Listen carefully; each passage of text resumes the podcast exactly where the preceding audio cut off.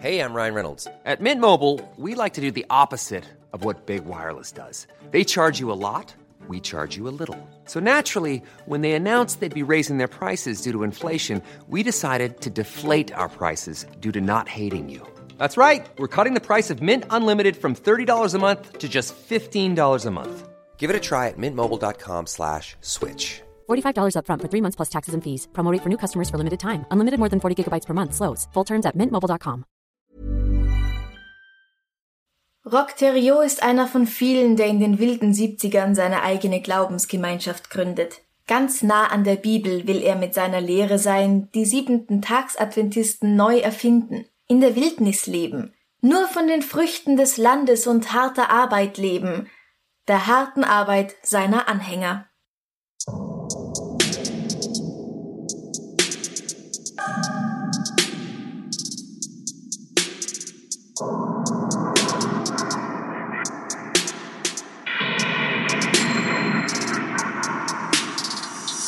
Servus. Grüß dich. Herzlich willkommen bei Darf's ein bisschen Mord sein? Dein Podcast zum Thema wahre Verbrechen. Mein Name ist Franziska Singer. Und ich bin Amrei Baumgartel.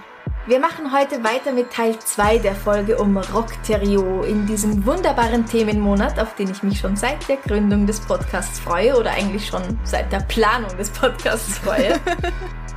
Wir befinden uns nämlich im Themenmonat September. Und das hat nichts mit Sekt zu tun, sondern mit Sekten im September. Weil du so stolz auf dieses Wortspiel bist oder weil du Sekten so faszinierend findest? Eindeutig beides. Ah ja. Ja, nur ganz kurz sollte uns jemand sehr durchgemischt hören und nicht der Reihenfolge nach. Vielleicht noch ganz kurz die Warnung vorweg, dass wir hier auch wieder Zuhörern und Zuhörerinnen unter 16 Jahren empfehlen, eher eine andere Folge anzuhören und hier einfach nochmal wirklich ganz explizit die Warnung aussprechen, dass diese Folge wirklich sehr brutal und grausam ist. Nicht dabei essen. Ich wiederhole, nicht dabei essen.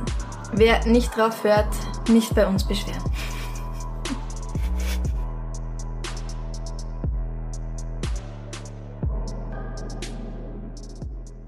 Letzte Woche, wenn wir uns erinnern, haben wir uns mit Rocks Kindheit beschäftigt, mit der Gründung der Sekte, die hier noch die Holy Moses Mountain Family heißt und später dann als Ant Hill Kids traurige Berühmtheit erlangen wird. Wir haben schon ein paar gnadenlose Bestrafungen besprochen, die Rocks Anhänger über sich ergehen lassen, und wir haben damit aufgehört, dass ein neues Mitglied zur Truppe dazustößt, ein Mann namens Guy Vere. Und damit stürzen wir uns einfach voll in das Geschehen, würde ich sagen. Okay. Guy hat Rock in seiner Zeit im psychiatrischen Krankenhaus kennengelernt, wo Rock polizeilich untersucht wurde und wo Guy wegen seiner Depressionen war. Er kommt jetzt zu dem Grundstück, wo die Holy Moses Mountain Family wohnt und wird in die Gruppe aufgenommen.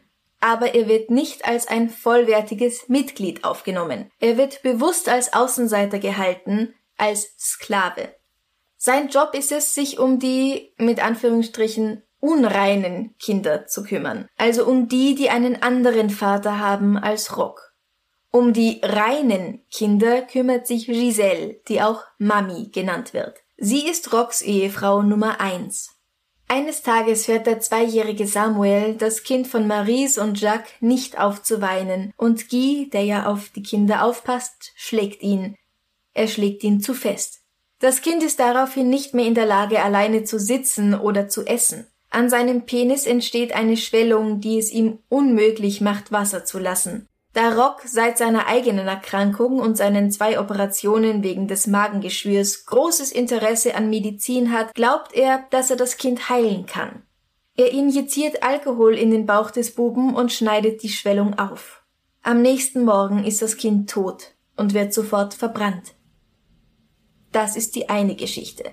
Eventuell stimmt das mit den Schlägen gar nicht und Rock versucht einfach nur besoffen das Kind zu beschneiden. Wie auch immer, er schnipselt am Penis des Kleinen herum und der stirbt. Erst Monate später wird eine Abstimmung abgehalten, ob Guy für den Tod des kleinen Samuel bestraft werden soll, indem er kastriert wird. Die Abstimmung fällt positiv aus. Unter den Wahlberechtigten ist auch Rocks zwölfjähriger Sohn Rock Sylvain, der aus irgendeinem verdammten Grund wieder bei seinem Vater lebt und nicht bei seiner Mutter, die nämlich nicht bei dieser Gruppe dabei ist. Und das ist ja noch einer der zwei Söhne aus erster Ehe vor der Gruppe, wo die Frau die Scheidung eingereicht hat, weil er mhm. vollkommen besoffen und ein Arschloch war. Ja. Da war er auch noch nicht gläubig. Also das ist ja wirklich ein Sohn von viel, viel früher. Ganz genau. Aber aus irgendeinem Grund sind die Söhne jetzt zu dieser Zeit bei ihm. Naja, vielleicht sind die Söhne ja, weil sie seine Söhne sind, reiner als rein und kriegen da ganz besondere Aufmerksamkeit. Nein, warum die Mutter das erlaubt? Ach so, das keine Ahnung. Ja. ja. Guy werden also nach dieser Abstimmung die Hoden abgeschnitten und sein Status wird von Sklave auf Eunuch hochgeschraubt. Welche Verbesserungen damit kommen, das konnte ich nicht herausfinden, aber ich vermute mal gar keine. Ich vermute mal, es war einfach nur ein anderes Wort. Ja, klingt danach. Danach bleibt Guy jedenfalls nicht mehr lange bei der Gruppe. Im Dezember 1981 werden Roch Theriot, Gabriel Lavallée, Claude Ouellet und Jacques Giguère verhaftet und wegen des Todes des kleinen Samuel bzw. wegen Kindesvernachlässigung sowie wegen der Kastration von Guy Ver angeklagt. Aha, das heißt, Guy wird wahrscheinlich außerhalb der Gruppe dann Anzeige erstattet haben. Ja. Okay. Die sieben in der Kommune lebenden Kinder werden dem Jugendamt übergeben, die restlichen Jünger werden im Januar 1982 von dem Land, auf dem sie wohnen, vertrieben. Die Angeklagten bekommen allesamt Gefängnisstrafen, Rock erhält die längste. Rate, wie lang er dafür ins Gefängnis kommt. Okay, warte mal. Ähm, Kastration, Kindstod. Ich würde so gern so eine hohe Zahl nennen und ich befürchte, dass du meine Hoffnungen zerschmettern wirst, aber ich würde jetzt mal mindestens zehn Jahre sagen. Es sind zwei Jahre. Zwei. Ja. Zwei. Zwei. Ah, okay. Sämtliche Jünger bleiben nah beieinander und nah bei dem Gefängnis, in dem Rock einsitzt. Sie suchen auch jetzt keinen Kontakt zu ihren Familien. Als Rock im Februar 1984 entlassen wird, braucht es nicht viel Überzeugungskraft. Alle ziehen miteinander nach Burnt River. Das ist ein Ort gute 1400 Kilometer westlich von Saint-Jogues, dort wo die Kommune beim Berg der Ewigkeit gewesen ist, vor Rocks Verhaftung. Es ist also eine komplett neue Gegend für alle. Vor allem aber liegt dieser Ort nicht mehr im Bundesstaat Quebec, wo alle Französisch sprechen, sondern im Bundesstaat Ontario, wo die einzige Amtssprache Englisch ist. Von den Sektenmitgliedern kann außer Rock niemand Englisch. Und damit ist er wieder einen Schritt weiter gekommen, wie er seine Jünger vollkommen von der Außenwelt abschließen kann. Auf dem Land, das die Gruppe nun besetzt, werden wieder mehrere Hütten gebaut, ein Brunnen, eine Mühle. Rock beschließt jetzt, eine Hierarchie unter seinen Ehefrauen einzuführen. Solange Boilard wird die neue Nummer eins, nicht mehr Giselle, nicht mehr Mami, und die minimal widerspenstige Maries, die immer noch nur ihrem Mann Jacques zuliebe mitmacht, wie sie sagt, kommt ganz unten auf die Liste. Er verbietet Jacques mit ihr zu schlafen, verbannt sie in eine eigene Hütte, ermutigt ihren Mann dazu, sie zu schlagen und überzeugt die anderen davon, dass eines ihrer Muttermale das Zeichen des Teufels ist. Aber ich meine, das ist die gleiche Maries, der ein Zehe abgeschnitten wurde? Der ihr Mann Jacques schon eine Zehe abgeschnitten hat. Ja. Genau. Und sie ist immer noch dabei. Das ist die Maries, deren kleiner Samuel getötet wurde? Das ist die Maries. Also vielleicht ist sie nur wegen ihrem Mann Jacques noch dabei, aber irgendeiner Gehirnwäsche ist sie trotzdem unterzogen worden. Dann ja, halt natürlich. die ihres Mannes und nicht ähm, die von Moses oder Rock. Natürlich. Ja, sie hat halt irgendwie zu lang psychische oder auch physische Gewalt erfahren, um da, also ja. Das ist halt schon krass, wenn du mitkriegst, du willst da raus und das ist alles scheiße und das ist Brainwashing, aber du weißt nicht, wie du da rausholst, dann. Genau. Rock Theriot findet jetzt auch einen neuen Namen für seine Gruppe. Er nennt sie die Anthill Kids, weil sie so fleißig für ihn arbeiten wie Ameisen in einem Ameisenhügel. Ja, und weil Kinder auch sehr kleinhaltend ist, mhm. der Begriff. Mhm. Weil davor waren sie ja Holy Moses was Family irgendwas, gell? Genau, da waren sie noch eine Familie. Und genau, jetzt und jetzt sind es die Kinder, die Kleinen. Das ist schon wieder so ein Schritt mehr degradieren. Ja, und Ameisen sind ja auch winzig und man kann sehr leicht draufsteigen als Richtig, Mensch. genau. Im Januar 1985 stirbt Gabriels fünf Monate alter Sohn Eleazar, weil er bei eisigen Temperaturen draußen in einer Schubkarre liegen muss. Eine vom Amtsarzt durchgeführte Autopsie stellt jedoch als Todesursache plötzlichen Kindstod fest und niemand wird deswegen belangt. Im Dezember 85 läuft eines der älteren Kinder weg und berichtet der Polizei, dass es von Rock sexuell misshandelt, eigentlich muss man sagen, vergewaltigt worden ist. Daraufhin werden alle 14 zu der Zeit auf dem Gelände lebenden Kinder von der Polizei abgeholt und der Children's Aid Society, der Jugendfürsorge, übergeben. In dem Buch Cults That Kill steht, dass Dr. Martin Milikovic, Expertin in Sachen Kindesmisshandlungen, mit all diesen Kindern spricht. Sie erzählen ihr davon, wie sie bei Geburten helfen und Erwachsenen beim Sex zusehen mussten und dass sie dazu ermutigt worden wären, selbst miteinander Sex zu haben. Und sie erzählen auch von Schlafentzug, Nahrungsentzug und körperlicher und seelischer Gewalt. Die Expertin besucht das Gelände und spricht auch mit dem Führer selbst. Daraufhin schreibt sie in ihrem Bericht die Empfehlung, die Kinder wieder zurück zu den Anthill Kids zu lassen. Sie haben die naive Einstellung, dass man Kinder diesen Dingen aussetzen soll, weil sie Teil der Natur sind. Schon klar, den Kindern wird erlaubt, sexuelle Dinge miteinander anzustellen, aber die Prinzipien dahinter sind nicht schlecht. Theriot hat ihnen gezeigt, wie ein Penis funktioniert, indem er vor ihnen masturbiert. Aber das hat er nicht getan, um daraus Befriedigung zu erlangen, sondern aus rein informativen Gründen. Ich halte das für eine wichtige Unterscheidung. Mir kommt da gleich das Kotzen. Mhm. Sie meint, die Anschuldigungen seien unhaltbar und rein aus Vorurteilen gegenüber der frankophonen Gruppe entstanden, weil Franco-Kanadier und englischsprachige Kanadier anscheinend miteinander im Clinch liegen. Ja, aber okay, ja, nein, ich, keine Logik, keine Logik. Nachdem die Kinder weg sind, nimmt die Gewalt in der Gruppe nur noch mehr zu. Rock trinkt sich regelmäßig besinnungslos und tickt vollkommen aus. Er glaubt auch immer mehr, dass er ein großer Heiler ist. All das ändert nichts daran, dass kaum jemand ihn anzweifelt. Die Mitglieder der Gruppe werden auch dazu angehalten, nicht mehr direkt miteinander zu kommunizieren. Wenn sie etwas sagen wollen, läuft das ausschließlich über ihn. Wenn jemand gegen seine Regeln verstößt, dann kann das so aussehen. Und ich nenne jetzt nur ein paar Beispiele. Rock bricht Jacques mit einer Axt die Rippen. Er verbrennt Nicole den Bauch und José den Rücken mit einer Lötlampe. Er verprügelt Nicole, die da im dritten Monat ist, so, dass sie ihr Kind verliert und schießt ihr mit einem Gewehr in die Schulter. Giselle tritt er mit Stahlkappenschuhen in die Rippen und bricht sie ihr dadurch. Claude schneidet er die Arme mit zerbrochenem Glas auf, zieht elf seiner Zähne und zwingt eine der Frauen dazu, seine Beine mit einem Vorschlaghammer zu brechen. Also da haben wir wieder die Gewalt, die eine Person aus der Gruppe einer anderen Person aus der Gruppe nach Anordnung von Rock antun muss. Er ordnet Claude an, ein Gummiband um seine Hoden zu legen, und als die langsam beginnen abzusterben, weil sie kein Blut mehr bekommen, kastriert Rock ihn und kauterisiert die Wunde mit einem heißen Eisen.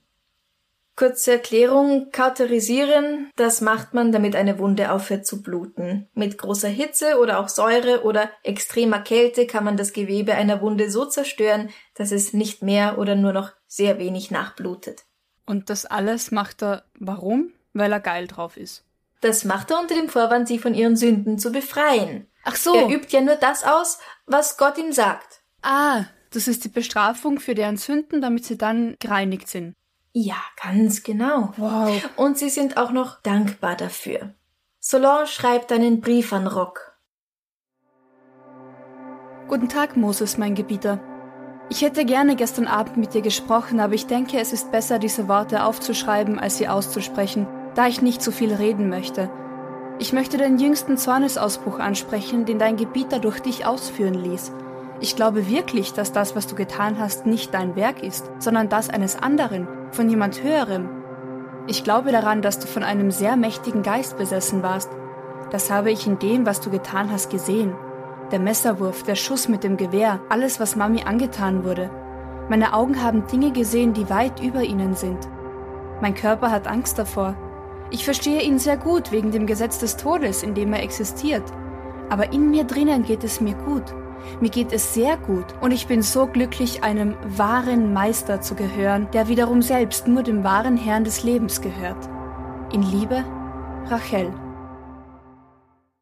Sie haben ja alle andere biblische Namen bekommen und Solanges Sektenname ist jetzt Rachel. Ah ja. Und auch hier kann man die Gehirnwäsche sehr gut erkennen. Ja, ja. Also sie glaubt wirklich daran. Dass das nicht er als Mensch ist und noch dazu eben ist das alles ein Segen, was man da aushalten muss. Darf. Darf, richtig, auserwählt ist das auszuhalten. Als Solange Rachel Ende September 1988 über Bauchschmerzen klagt, sieht Rock seine große Stunde als Mediziner und Heilkünstler gekommen.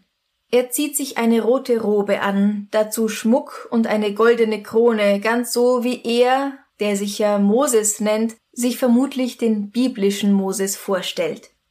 Dann bindet er Solange, die zu diesem Zeitpunkt seine Frau Nummer eins ist, nackt auf einen Tisch. Er boxt ihr in den Bauch und verpasst ihr einen Einlauf aus Olivenöl und Zuckersirup. Schließlich schneidet er ihr den Bauch auf und reißt mit bloßen, vermutlich auch noch ungewaschenen Händen einen Teil ihres Darms heraus. Den Rest stopft er einfach wieder in den Bauchraum zurück. Dann erklärt er, dass Gabrielle, die gelernte Krankenschwester ist, sie einfach wieder zunähen soll. Am nächsten Morgen ist Solange tot. Sie musste diese ganze Prozedur ohne Anästhetikum erleiden, ohne Betäubung. Das heißt, das Einzige, was man diesem armen Menschen wünschen kann, ist, dass der Schmerz sie möglichst schnell ohnmächtig gemacht hat. Ihr Leichnam wird mehrere Male vergraben und wieder ausgegraben, weil Rock sie so sehr vermisst und er versucht, sie wiederzubeleben. Er versucht das mit schamanistischen Ritualen, die er sich selbst ausgedacht hat, und durch Masturbation auf und in den Leichnam. Angeblich bohrt er sogar irgendwann ein Loch in ihren Schädel. Ja. Wahnsinn. Auch andere Mitglieder zwingt er an diesen Ritualen teilzunehmen, und schließlich fertigt er aus Solanges Rippen Kettenanhänger an, Amulette, die sie tragen müssen. Weil irgendwie Geld reinkommen muss für die Kommune, verkaufen die Frauen der Anthill Kids in Burnt River und umliegenden Ortschaften Obst und selbstgebackene Kuchen. Wenn sie nicht genug Geld nach Hause bringen, werden sie dafür bestraft.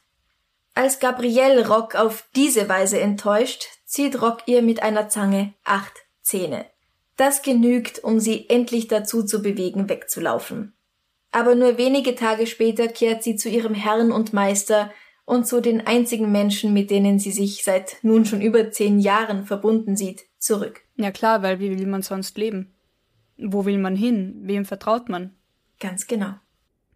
Eines Nachts im Juli 1989 bemerkt Rock, dass einer von Gabriels Fingern steif ist. Das ist das Resultat einer früheren Verletzung, die er ihr zugefügt hat. Und dieser steife Finger, der gefällt ihm nicht. Er nimmt ein Messer und sticht es durch Gabriels Hand in die Tischplatte, so dass sie sich nicht mehr bewegen kann. Danach benutzt er ein Teppichmesser, um Fleisch aus ihrem Arm zu schneiden und hackt ihr schließlich den Arm mit einem Fleischerbeil ab. Der Stumpf wird unter Rocks Anleitung von Chantal Labrie laienhaft vernäht. Erst Stunden später kauterisiert er die Wunde mit einem erhitzten Autoblech. Auf Wikipedia steht übrigens, dass er ihr den Arm mit einer Kettensäge abgeschnitten hat und das steht auch noch ohne Quellenangabe da. Das wird an mehreren Stellen wiederholt. Woher sie das haben, weiß ich nicht, aber ich habe mich dafür entschieden, den wissenschaftlicheren Quellen zu vertrauen, in denen von einem Beil die Rede ist, von einem Fleischerbeil. Und das erscheint mir auch passender. Es ist zwar weniger aufsehenerregend, aber, aber passender. Und brutaler. Und ja, okay, egal wie, es ist brutalst. Ja. Das alles muss erst geschehen, damit Gabrielle aufwacht. Sie wartet auf den richtigen Moment, um sich aus dem Staub zu machen, und drei Wochen später ist es dann soweit. Nach ihr verlassen auch noch andere die Kommune. Das war anscheinend wirklich der Tropfen, der das fast zum Überlaufen gebracht hat. Selbst im Krankenhaus hat Gabrielle aber noch Angst vor Rock und behauptet zuerst, dass sie ihren Arm bei einem Autounfall verloren hätte. Giselle, die bald nach Gabrielle flieht, lässt dann die Wahrheit ans Licht kommen.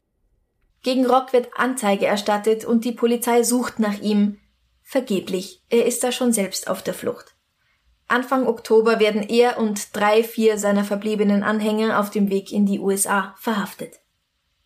Rock Theriot wird wegen schwerer Körperverletzung angeklagt sowie wegen Second Degree Murder, also wegen nicht vorsätzlichen Mordes an Solange Boilard und erhält eine lebenslange Haftstrafe, das heißt 25 Jahre Gefängnis. Er kommt daher frühestens 2014 wieder frei.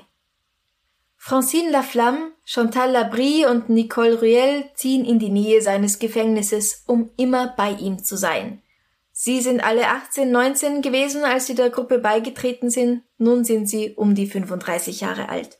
Sie haben also ihr gesamtes erwachsenes Leben mit diesem Mann, mit dieser Gruppe verbracht und kennen nichts anderes mehr. Und keinen, ich sage jetzt normal unter Anführungszeichen, keinen normalen Alltag, wie man ihn halt verlebt, wenn man in keiner radikalen Sekte lebt. Genau. Also ich glaube, du bist ja vollkommen verloren in der Außenwelt. Mhm.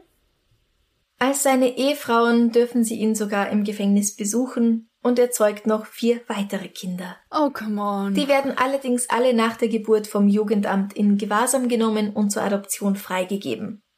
Insgesamt soll Rock mit verschiedenen Frauen 28 Kinder gezeugt haben. Wow.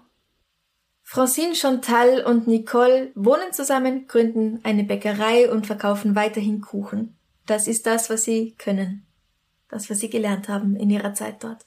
Du musst ja auch erstmal wieder lernen, deine eigenen Gedanken und Wünsche und Bedürfnisse. Sie haben ja nach seinen, sein Befehl war. Gesetz, ja. Also überhaupt, um zu wissen, was will ich? Was ist denn mein Gedanke? Was ist denn mein Wunsch? Das muss ja alles erstmal überhaupt entwickelt mhm. werden oder reifen. Gabrielle Lavallée, das ist die Krankenschwester, der dann schließlich der Arm abgeschnitten worden ist die geht sehr offen mit, mit ihren Erlebnissen in dieser Sekte um und mhm. hat viele Interviews gegeben.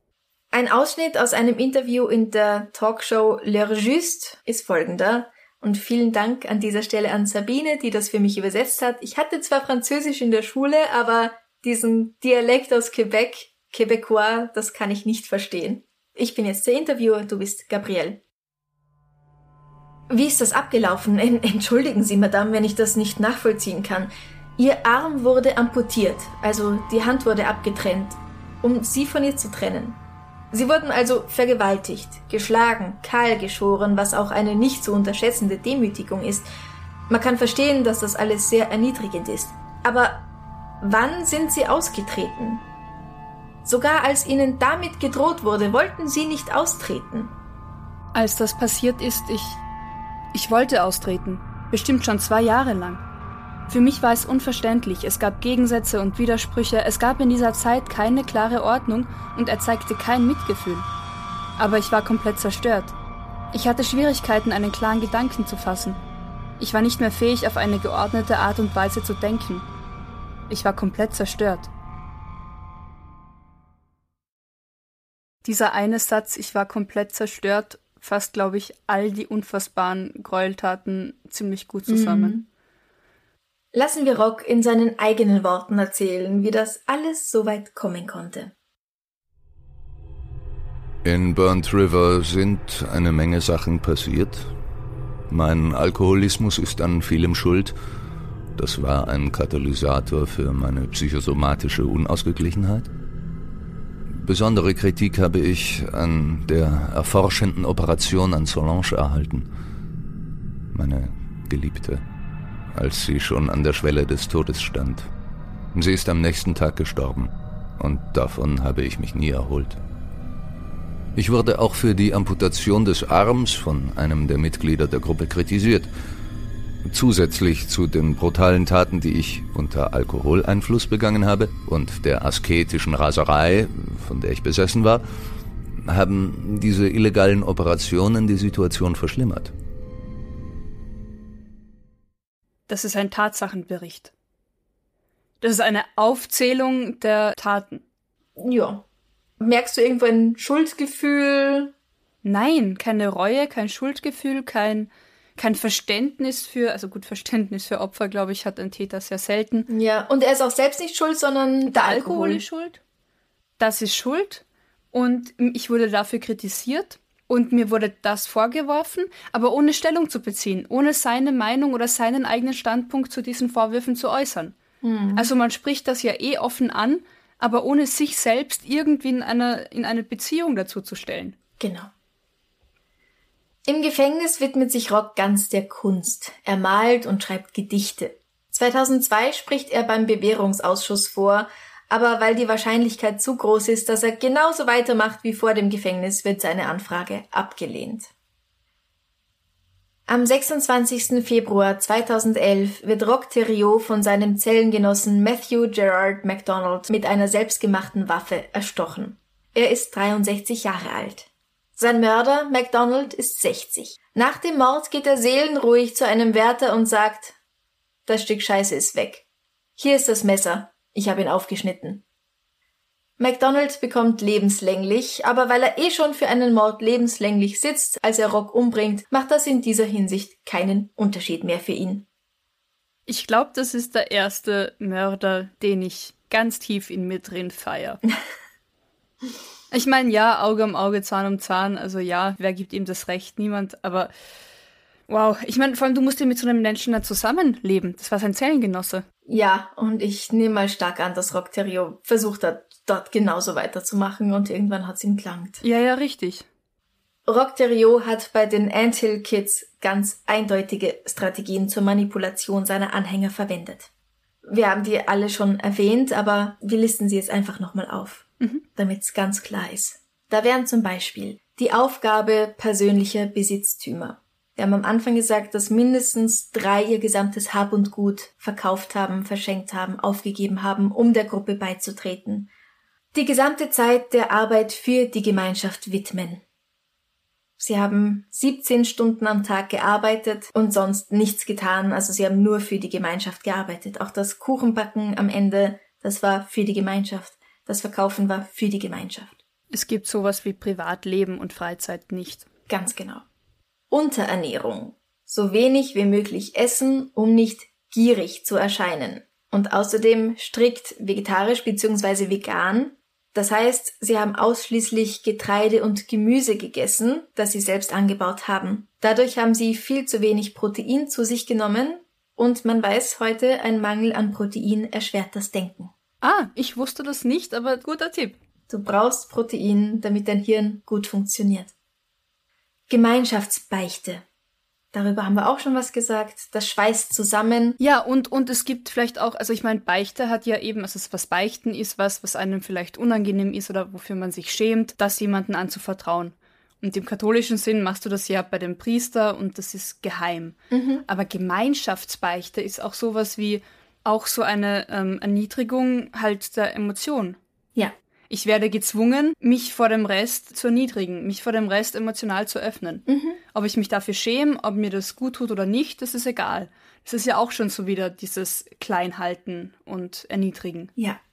Alles mit dem Führer besprechen, weil er allein die Wahrheit kennt. Und dazu gehört auch, nicht mit den anderen reden. Es wurde ihnen dann verboten, miteinander noch zu kommunizieren. Und wenn du nur mit dir selbst reden kannst quasi und als einzige Person ihn hast, den Anführer, mit dem du eine gewisse Art von Austausch haben kannst, das ist auch nicht gut für deine Psyche. Ja. Kontakt zur Außenwelt auf das Nötigste beschränken, das spielt auch wieder genau da hinein. Und es schafft so eine Mentalität von wir sind die Guten, alle da draußen unter Anführungszeichen sind böse, die sind gegen uns, die verstehen uns nicht. Also das zweite stimmt sogar. Die sind gegen euch und die verstehen euch nicht. Das stimmt. Ob das unbedingt so böse ist, wage ich zu bezweifeln. Kleiner Scherz am Rande, aber eben diese Abgrenzung. Ja, naja, ja, ja, gegen sie ja nicht, also sie würden sie ja wieder aufnehmen. Naja, aber das wissen sie ja nicht. Genau. Also, ja. Dresscode. Auch nicht zu unterschätzen. Alle müssen ja. gleich ausschauen. Alle müssen dasselbe tragen. Frauen etwas anderes als Männer. Und Unterwäsche ist verboten. Das ist auch wieder so ein Eingriff in die Intimsphäre. Ja, und auch durch diese Gleichheit wird das Individuum immer mehr ausgelöscht. Ja. Alle sind gleich. Du allein zählst einfach nicht als, als Mensch. Mhm. Der Führer bestimmt, wer mit wem Sex haben darf, indem er am Anfang einfach mal vier Leute verheiratet, die gar nichts voneinander wollen, und später ist dann er der Einzige, der noch bumsen darf. Die anderen Männer haben keusch zu leben, beziehungsweise Es entstehen ja noch ein paar wenige Kinder, die nicht von ihm sind, aber die sind dann halt unrein, ja. Da ist auch nochmal so eine Abspaltung. Unreine Kinder, die nicht von mir sind und reine Kinder, die ich gezeugt habe, die das Göttliche in sich tragen. Ja. Und dann natürlich, wir haben es mehrmals schon erwähnt, jegliches Selbstdenken und Infragestellen von ihm, von der ganzen Situation wird streng unterbunden. Und jegliches Vergehen gegen diese Regeln, gegen diese Gesetze wird rigoros bestraft. Ja, also wenn man sich fragt, wie konnte es so weit kommen, da hat man die Antworten drin. Ja, und es ist ja alles schrittweise. Ja. Und es fängt ja auch nie mit all diesen Regeln an. Es fängt damit an, dass man sagt, hey, den finde ich sympathisch, die Ansichten sind ganz cool, oder ich fühle mich gerade ein bisschen verloren in der Welt, der zeigt mir gerade einen coolen Weg daraus. Ja. So fängt's an. Genau. Und es sind auch meistens Leute, die gerade auf der Suche nach etwas sind. Ja. Denen etwas fehlt im Leben. Und zum Beispiel Gabrielle Lavallée sagt in einem Interview, dass sie vergewaltigt worden war und das aber komplett ausgeblendet hat und ähm, es ihr sehr, sehr schlecht gegangen ist mit diesem Trauma, das man ja in sich trägt, auch wenn man jetzt nicht Ja. Sich nicht in dem Moment wirklich bewusst ist, was es ist oder wodurch es entstanden ist. Und dann war da dieser Mann mit den strahlenden blauen Augen, diese liebevolle Gemeinschaft. Und dann ist sie da hängen geblieben, ja. Ja. Und du kennst doch diese Geschichte von dem Frosch. Ja, wenn du einen Frosch gleich ins kochende Wasser schmeißt, dann merkt er das und will Ja, ja. raus. Und wenn du einen Frosch in das kalte Wasser setzt und das langsam erhitzt, dann merkt er gar nicht, wie er gekocht wird. Ja. Das ist natürlich scheiße, weil der Frosch merkt es trotzdem. Aber Es, Es geht um die Gleichnis. Metapher, nicht um äh, die biologische Ja, äh, genau. Gegebenheit. Ja. ja, genau. Und die Realität, deine Realität verschiebt sich einfach. Deine Realität wächst mit, mit dem, wo du dich befindest und nicht mit dem großen Ganzen. Naja, und jeder von uns ist ja geprägt durch sein Umfeld.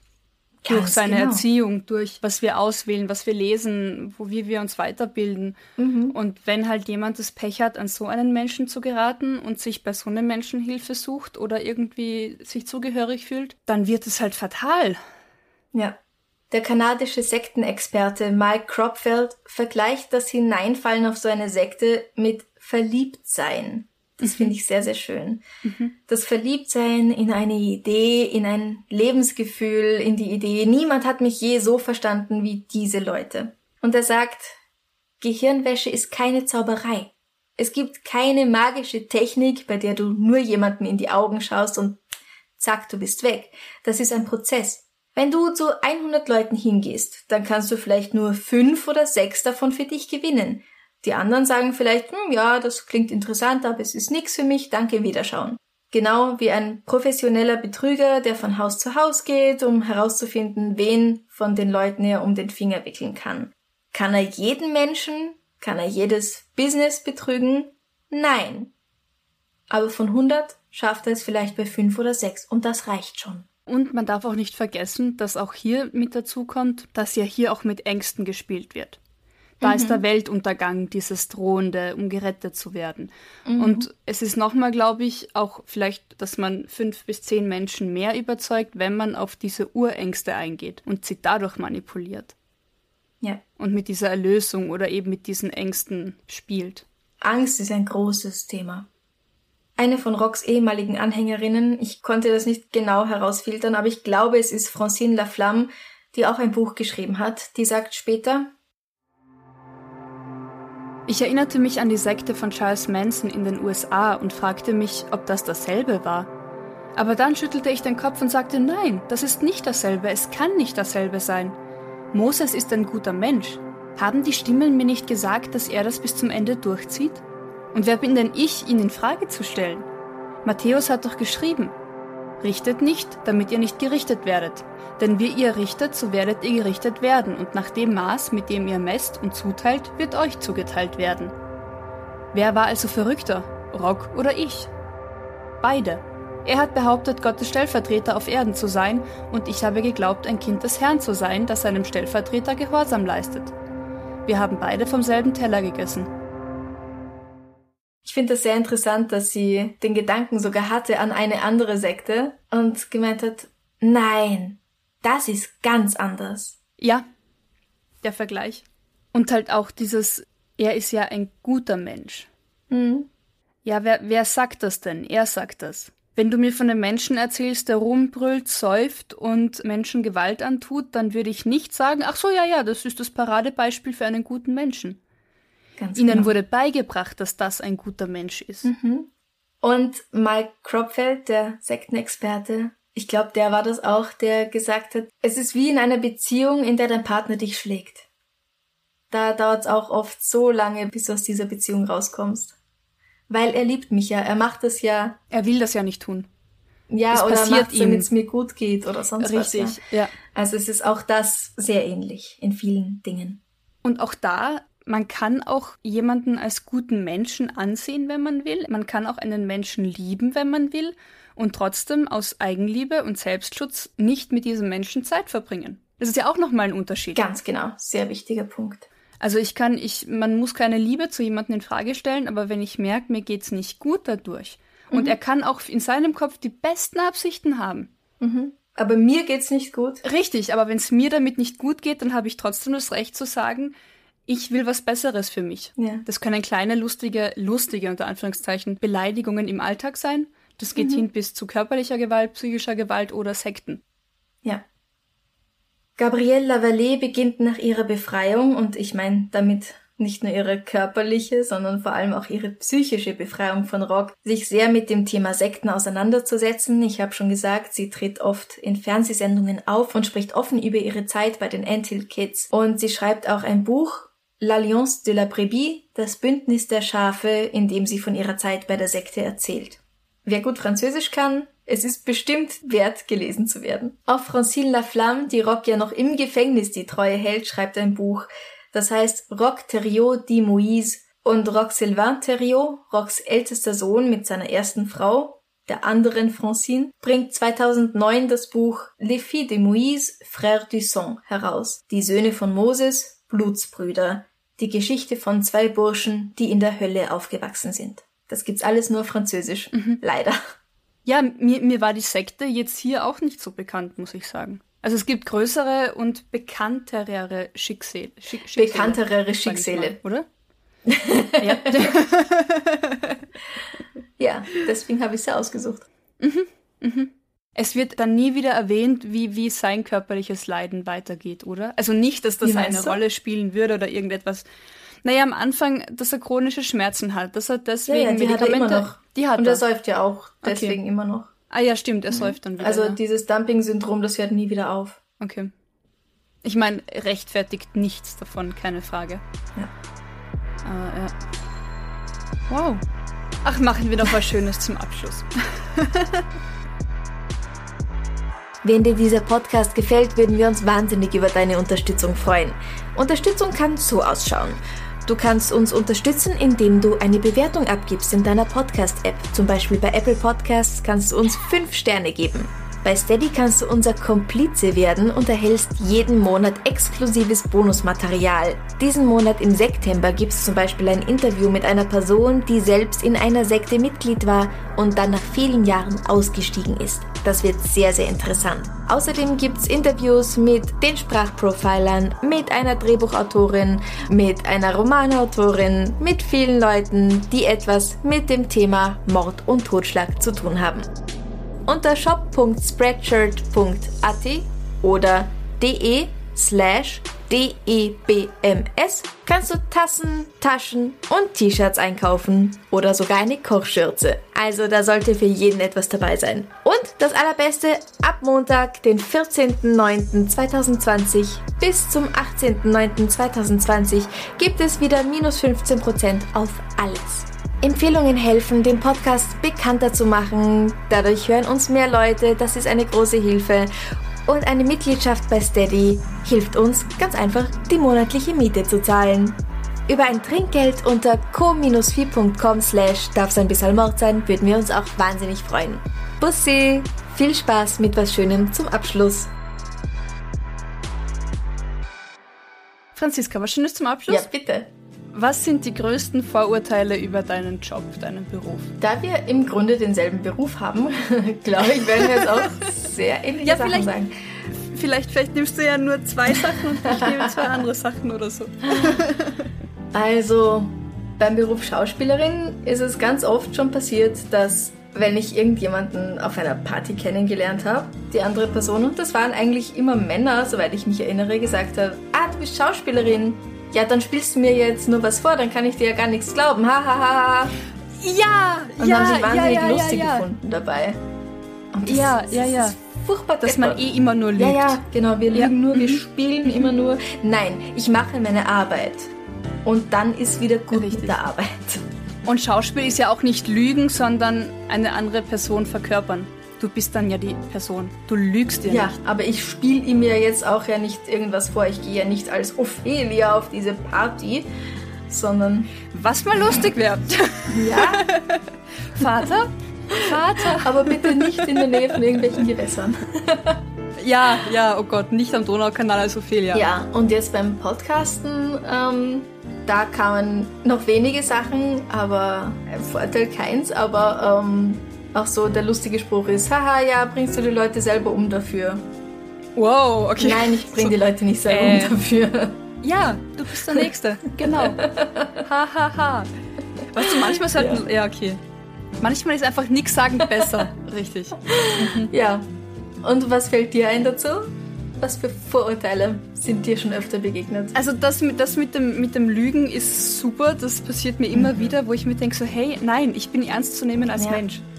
Meine Lieblingsfrage. Ach cool, das heißt, du kannst auf Anhieb weinen. Mm, oh ja, ein Klassiker. Punkt A, niemand fragt mich, ob ich auf Anhieb lachen kann.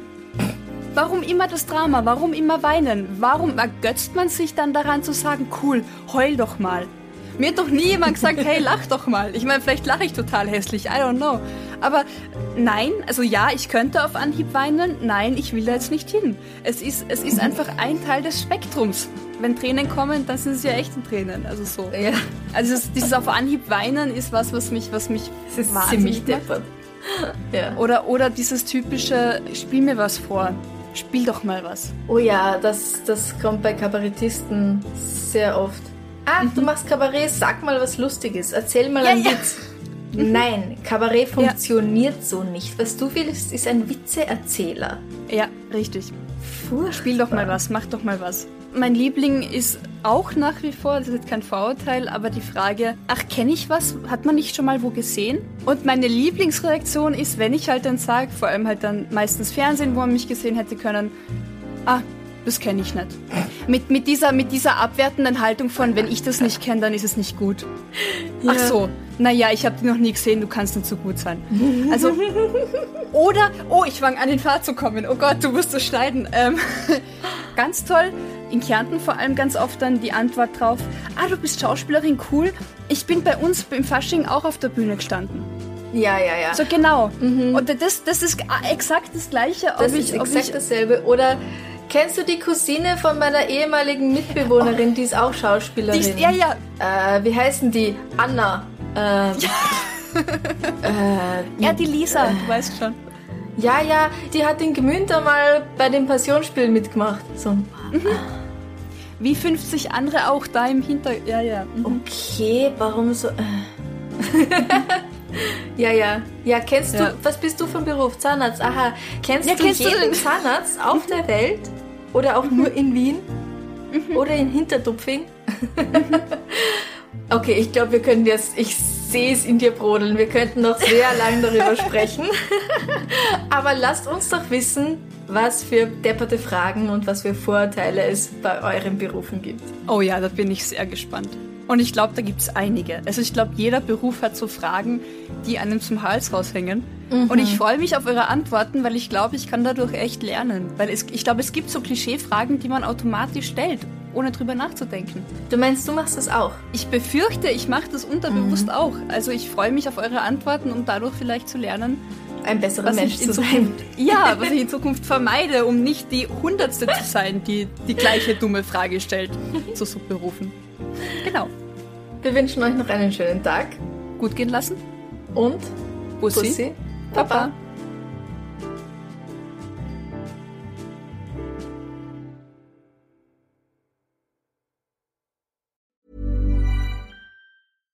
Catch yourself eating the same flavorless dinner three days in a row? Dreaming of something better? Well, HelloFresh is your guilt-free dream come true, baby. It's me, Kiki Palmer. Let's wake up those taste buds with hot, juicy pecan-crusted chicken or garlic butter shrimp scampi. Mm. Hello Fresh. Stop dreaming of all the delicious possibilities and dig in at HelloFresh.com. Let's get this dinner party started.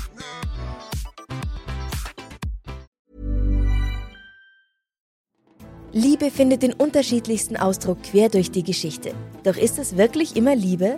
Lasst uns über Sex sprechen. Von skandalösen Stories aus der Antike über die Geschichte von Fetischen bis hin zu den unanständigen Geheimnissen berühmter Personen.